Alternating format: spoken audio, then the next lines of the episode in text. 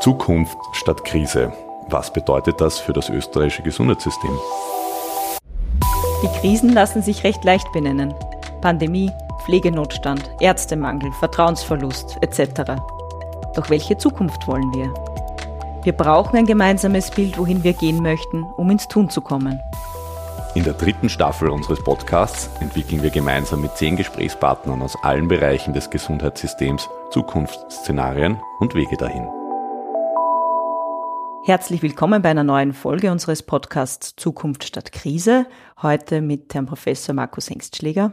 Professor Hengstschläger ist natürlich weithin bekannt als Bestsellerautor. Die Inspiration und Inhalte seiner Bücher schöpft er aus seinen zahlreichen Tätigkeiten, unter anderem als Vorstand des Instituts für medizinische Genetik an der Medizinischen Universität Wien, Leiter von Academia Superior, stellvertretender Vorsitzender der Bioethikkommission oder auch Universitätsrat der Johannes Kepler Universität. Herr Professor Hengstliger, ganz herzlichen Dank, dass Sie unserer Einladung gefolgt sind. Dankeschön für die Einladung. Herr Professor, äh, die Hauptbotschaft in Ihren Büchern dreht sich ja darum, um den Zusammenhang zwischen Genetik und Umwelt, was das für das Potenzial des Menschen bedeutet und vor allem auch, welche Umstände denn förderlich sind, damit der Mensch sozusagen sein Potenzial auch tatsächlich ausschöpfen kann. Vor allem geht es da um diese auch Lösungsbegabung, die ja augenblicklich besonders wichtig wäre.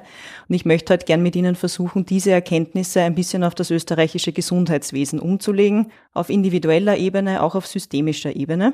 Und ich würde gern mit einem kreativen Gedankenexperiment mit Ihnen starten. Und zwar, wir haben uns ja vorgenommen, über Zukunft zu reden, über Möglichkeiten zu reden.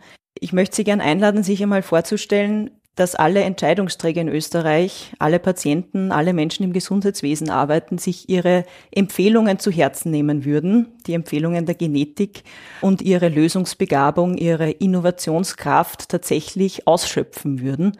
Wie würde denn in zehn Jahren das österreichische Gesundheitssystem aussehen? Ich glaube zum einen einmal, dass solche Systeme wie das Gesundheitssystem extrem davon abhängen, dass das Individuum als Akteur seine Bedeutung, ihre Bedeutung bekommt und auch wahrnehmen kann. Damit meine ich, dass solche Dinge multifaktorell gesteuert sind, von vielen, vielen Aspekten abhängen, aber im Wesentlichen es eine kollektive Lösungsbegabung braucht, auf die man sich einigen muss. Das heißt, jeder Mensch muss eigentlich wissen, dass es hier einen Beitrag gibt, den man leisten kann. Und zwar, Sie haben angesprochen, als Patientin und Patient, da sind wir bei der Eigenverantwortung der Menschen, aber natürlich auch alle Menschen im Gesundheitswesen arbeiten, bis hin natürlich die Politik, die Entscheidungen fällt für die Rahmenbedingungen des Gesundheitswesens, um viele mehr. Und Finanzierbarkeit und andere Fragen. Und daher würde ich jetzt, wenn Sie schon das Wort Lösungsbegabung in den Mund genommen haben, dann würde ich sagen, da geht es um die kollektive Lösungsbegabung. Wie kriegen wir das hin, dass wir da alle sozusagen nicht verschiedene Interessen haben und uns dann fragen, okay, habe ich jetzt mein Interesse so weit vertreten, dass es dann auch wirklich vertreten ist, sondern dass wir sagen, okay, eigentlich gibt es ein übergeschaltetes gemeinsames Interesse. Nämlich, dass es gut funktioniert, leistbar ist, gut funktioniert, zum Wohle der Patientinnen und Patienten, aber natürlich auch unter Berücksichtigung derer, die dort arbeiten und auch zu deren Wohl, auch klar. Und wenn ich das vielleicht ganz kurz erwähnen darf, mein Fach ist die medizinische Genetik, da geht es um die Frage Gene bei den Erkrankungen des Menschen, aber es gibt viel Diskussion darüber, wenn es darum geht, welche Rolle spielen denn Gene bei den Potenzialen des Menschen, bei den Begabungen, bei den Talenten, bei den Fragen, wie kann ich mich entwickeln, welche Persönlichkeitsentwicklung schaffe ich etc. Und da gibt es in Österreich ganz gern diesen Trend, dass man sagt, du so Talente, so Begabungen, sowas hat man oder man hat es nicht. Und es wird gern sozusagen den Genen zugeschrieben. Und da war schon, und das haben Sie gesagt, auch ein Ansinnen von mir immer auch, den Menschen klar zu machen, Gene sind maximal Bleistift und Papier. Aber die Geschichte schreibt jede und jeder selbst. Und mein Wunsch wäre halt, wenn man jetzt sozusagen das wieder auf diese Frage im Gesundheitswesen, dass dort diese Geschichten auch wirklich geschrieben werden können. Nämlich, dass die Voraussetzungen, die Rahmenbedingungen, die Förderungen etc. so sind, dass man sagt, wir können dort gute Geschichten schreiben. Dann würde ich gleich da einhaken, nämlich eben bei den Rahmenbedingungen bei der Politik. Wenn wir uns jetzt nochmal dieses Zukunftsbild vor Augen halten, wie würde das denn anders aussehen? Also wie wäre eine politische Form wie wäre vielleicht ein Gesetz, wie wären die entsprechenden politischen Prozesse, die dem Gesundheitswesen einen besseren Rahmen geben würden? Also prinzipiell muss man ja sagen, dass die politische Arbeit wirklich hier nur der Rahmen ist. Und es ist ein Kreislauf, um den es mir hier geht. Dieser Kreislauf schaut für mich so aus. Und gerade beim Gesundheitswesen und bei allen Komponenten, die das Gesundheitswesen ausmacht, ist dieser Kreislauf so enorm wichtig. Die Wissenschaft muss erklären, was ist Stand des Wissens. Das heißt, die Wissenschaftlerinnen und Wissenschaftler müssen bereit sein zu sagen, eigentlich wäre das aktuell der richtige Ansatz in der Therapie, in der Prophylaxe, wo auch immer. Medien müssen dieses Wissen, ich sage es jetzt einmal ein bisschen überspitzt, in die Sprache der Bevölkerung übersetzen können. Und dann muss sich jede und jeder eine Meinung bilden können in einem Land und sagen können, das wollen wir, das wollen wir nicht, dafür sind wir bereit, das und das zu tun, aber das würden wir eigentlich gerne anders haben. Und am Ende des Tages, der demokratische Prozess muss dazu führen, dass man die Politik dann auch, ich sage jetzt einmal, ermächtigt, nämlich durch seine Stimme, zu sagen, okay, vertritt diese Position und bildet auch den Rahmen in Form einer gesetzlichen Bedingungen, unter denen die Wissenschaft, die Medizin etc. zu arbeiten hat. Das ist dieser Kreislauf, der funktionieren muss. Und vielleicht darf ich da gleich auch einen Punkt anbringen, der mir ganz wichtig ist. Dieser Kreislauf ist in Österreich eigentlich gar nicht so sehr auf der einen Seite, sondern vielmehr auf der anderen Seite ordentlich ins Wackeln gekommen, nämlich da, wo man sagt, sind denn die Menschen, ist denn die Bevölkerung an den Fragen der Wissenschaft so interessiert, dass sie sie diskutieren will und dann auch will, dass da Rahmenbedingungen für die Umsetzung geschaffen werden. Wir haben eine enorme Wissenschaftsskepsis in Österreich. Wir gehören leider zu den wissenschaftsskeptischsten Ländern in der Europäischen Union.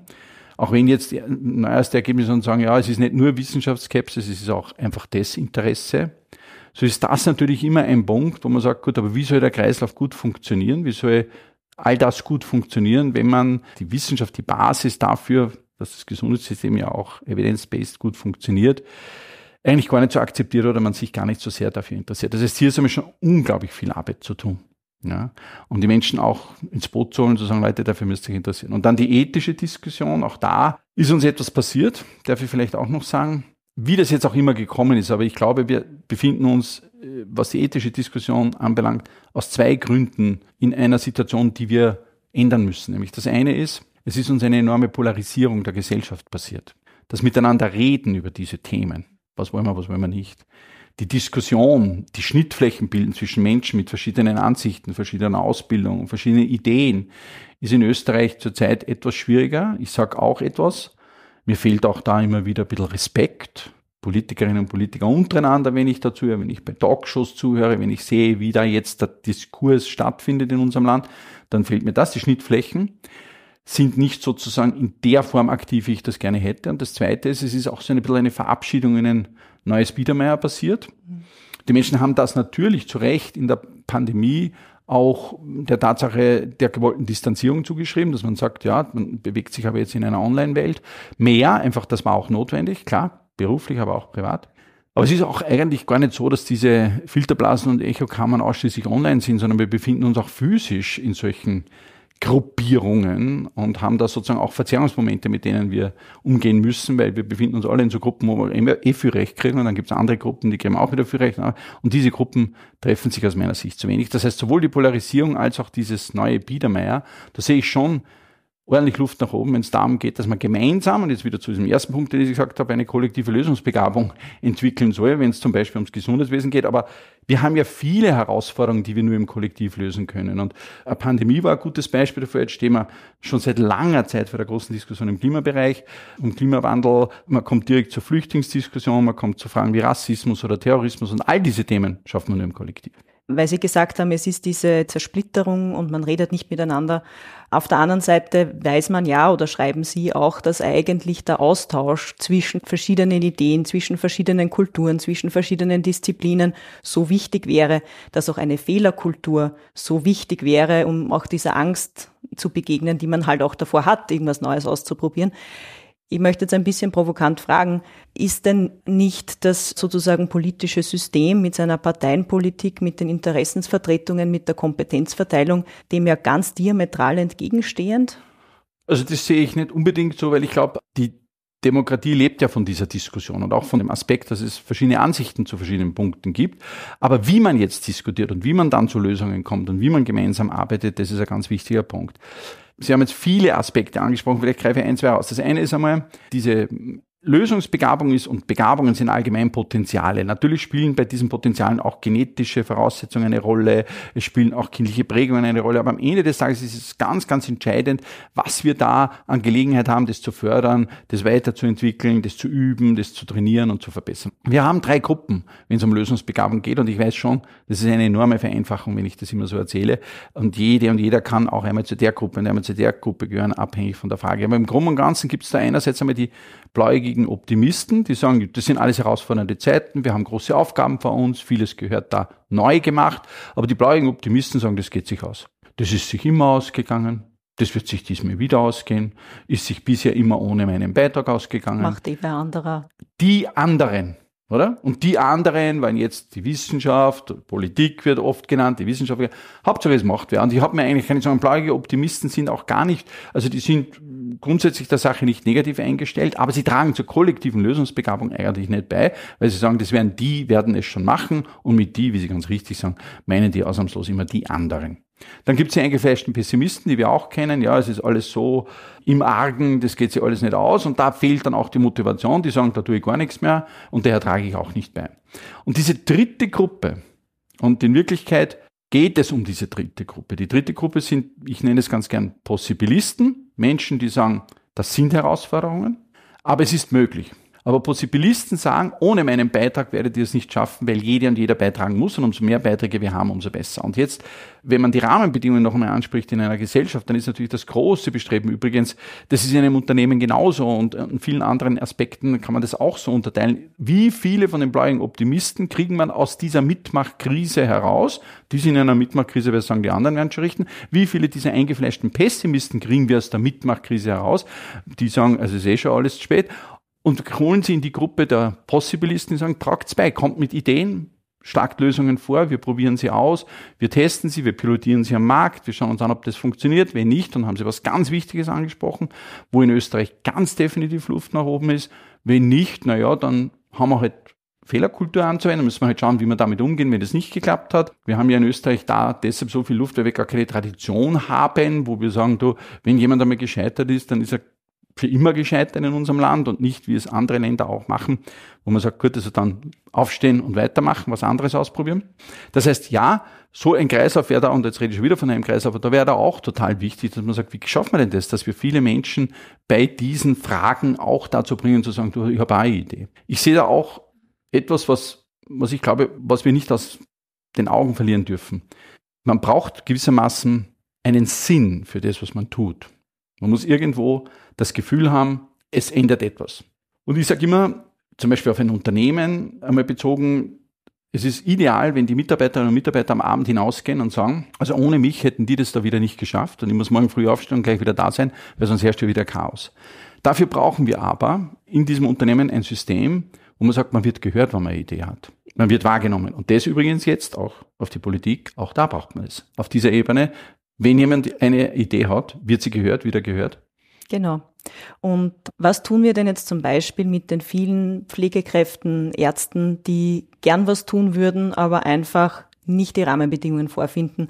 Als Beispiel im niedergelassenen Bereich, wo einfach der Rahmen so eng gesteckt ist, was darf ich anbieten, mit wem darf ich zusammenarbeiten.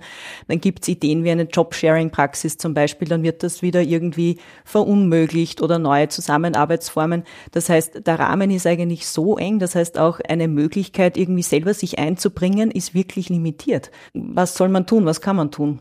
Ich glaube, das hat sehr viel, also grundsätzlich einmal wäre das eine banale Antwort. Ich würde sagen, na, dann arbeitet man an dem Rahmen, dass der besser wird. Nicht, aber immer so einfach, aber man muss ein bisschen sich mit den Ursachen beschäftigen.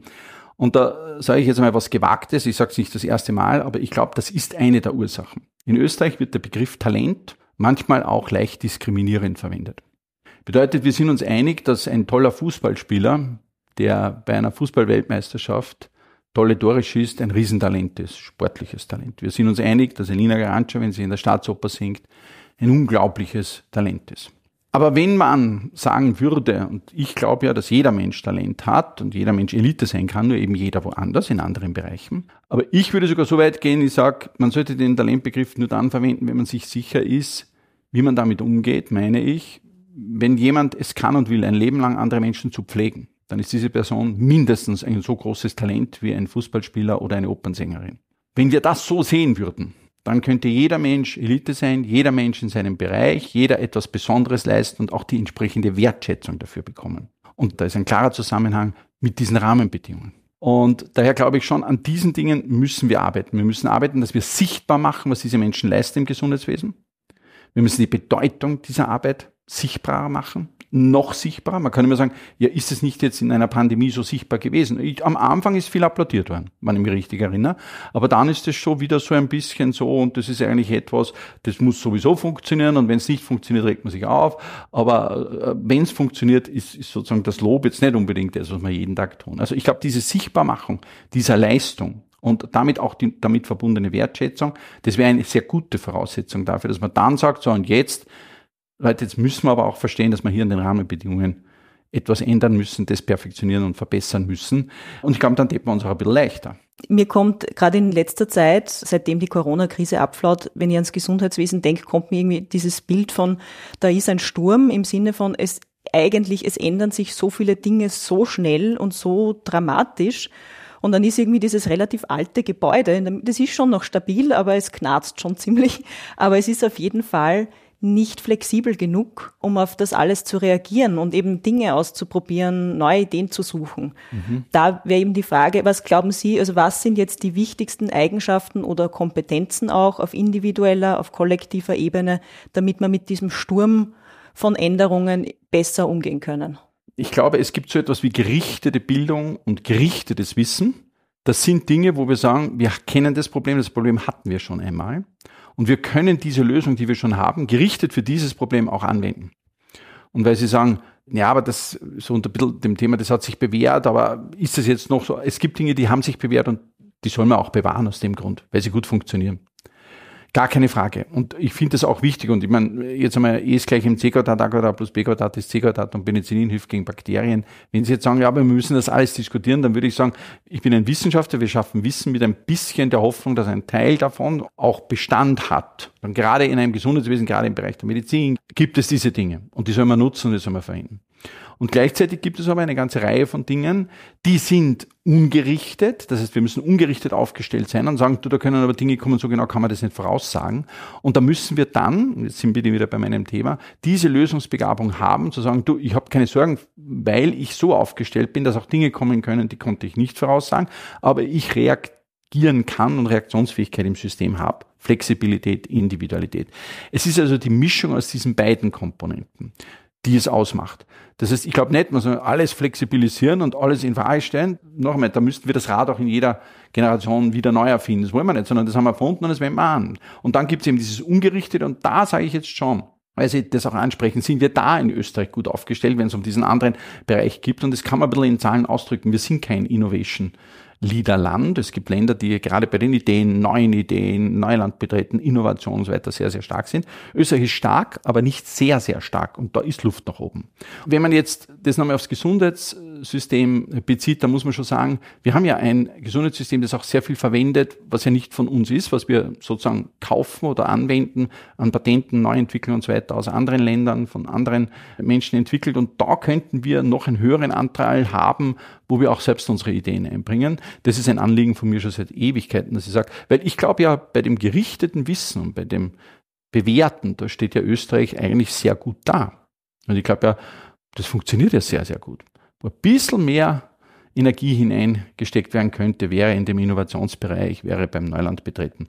Und da sind wir aber schon bei den Themen, die wir hatten. Lösungsbegabung, ist sie hoch oder nicht? Ich sehe zum Beispiel immer noch, dass wir viel zu viel Lösungsfindungsprozesse der nächsten Generation abnehmen und sagen, pass auf, ich sag dir, wie das geht und dadurch aber eigentlich verhindern, dass die nächste Generation diese Begabung üben kann und weiterentwickeln kann. In Wirklichkeit müsste man sagen, machen wir einen Vorschlag, probieren wir was aus und dann schauen wir uns das mal an, ob das funktioniert und damit übt man das dann und wird besser und kriegt auch Selbstbewusstsein, sich einbringen zu können, kann sich entwickeln. Da ist definitiv auch, ist auch ein Bereich, wo ich sage, da könnte man mehr tun. Das ist das eine. Dann haben wir die Fehlerkultur angesprochen. Es ist ja natürlich so, dass viele Menschen sagen, okay, das, was sich schon bewährt hat, ja, aber wenn es ums Neue geht und es passiert mir da was und das ist dann falsch oder das funktioniert nicht oder wie auch immer. Wie geht man in diesem Land damit um? Und das kann man auf allen Ebenen, in der Politik, in den Unternehmen bis hin zu den Individuen, kann man das sich so anschauen, dass das eigentlich noch so ist, dass man sagt, eigentlich bremst es die Menschen. Und dann gibt es noch andere Dinge. Und wir haben auch davon schon einige angesprochen, aber diese, diese Diskussionskultur, sich auseinanderzusetzen, zu sagen, da hat jemand eine Idee. Und schauen wir uns doch diese Idee an, trauen wir uns doch das. Und in Österreich kommen dann auch noch ein paar andere Komponenten dazu. Ich glaube, dass man die Menschen für ihre Ideen noch ein bisschen mehr loben könnte. Da sehe ich auch, und das ist schon vom Kleinstkind weiter an, aber auch später, da sehe ich auch noch ordentlich Luft nach oben.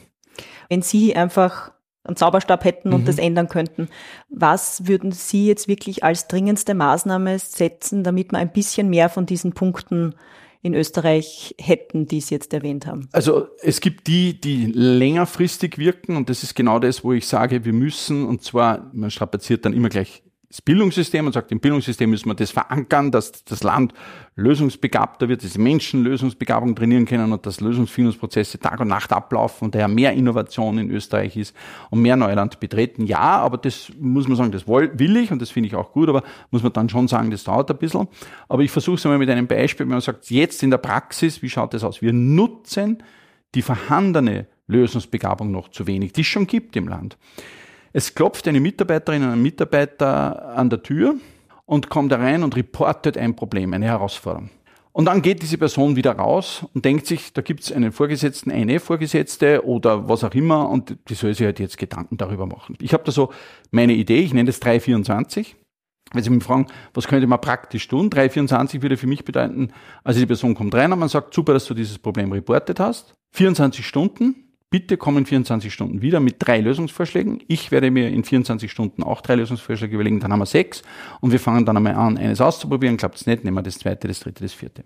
Beim nächsten Mal, wenn diese Mitarbeiterin, dieser Mitarbeiter klopft, dann wird diese Person schon wissen, dass man eigentlich sagt, hier ist das Problem, aber ich weiß, ich komme morgen wieder, weil ich muss ja drei Lösungen haben. Beim übernächsten Mal klopft diese Person und sagt, da ist mein Problem und da sind auch meine drei Lösungsvorschläge, weil ich weiß, ja, brauchen wir eigentlich gar nicht warten, ich bin ja gleich gekommen. Und beim überübernächsten Mal wird diese Person klopfen und sagen, du stell dir vor, da gab es ein Problem, aber eine meiner Lösungen hat funktioniert und eigentlich, wenn ich einmal Zeit habe, erzähle dir das, aber ist ja nicht so wichtig. Und in dem Moment ist Folgendes passiert und das aufs Land bezogen, auf Unternehmen bezogen, Institutionen bezogen, was auch immer. Wir haben plötzlich von diesem individuellen wenigen, denen wir zuschreiben, ihr müsst Lösungen finden, die anderen haben wir heute schon angesprochen. Haben wir plötzlich von diesen wenigen das ins ganze Kollektiv geholt und sagt, jeder Mensch, der in Österreich eine Idee hat, sollte sofort die Möglichkeit haben zu sagen, da ist meine Idee, Leute, die probieren wir mal aus, was sagt ihr dazu?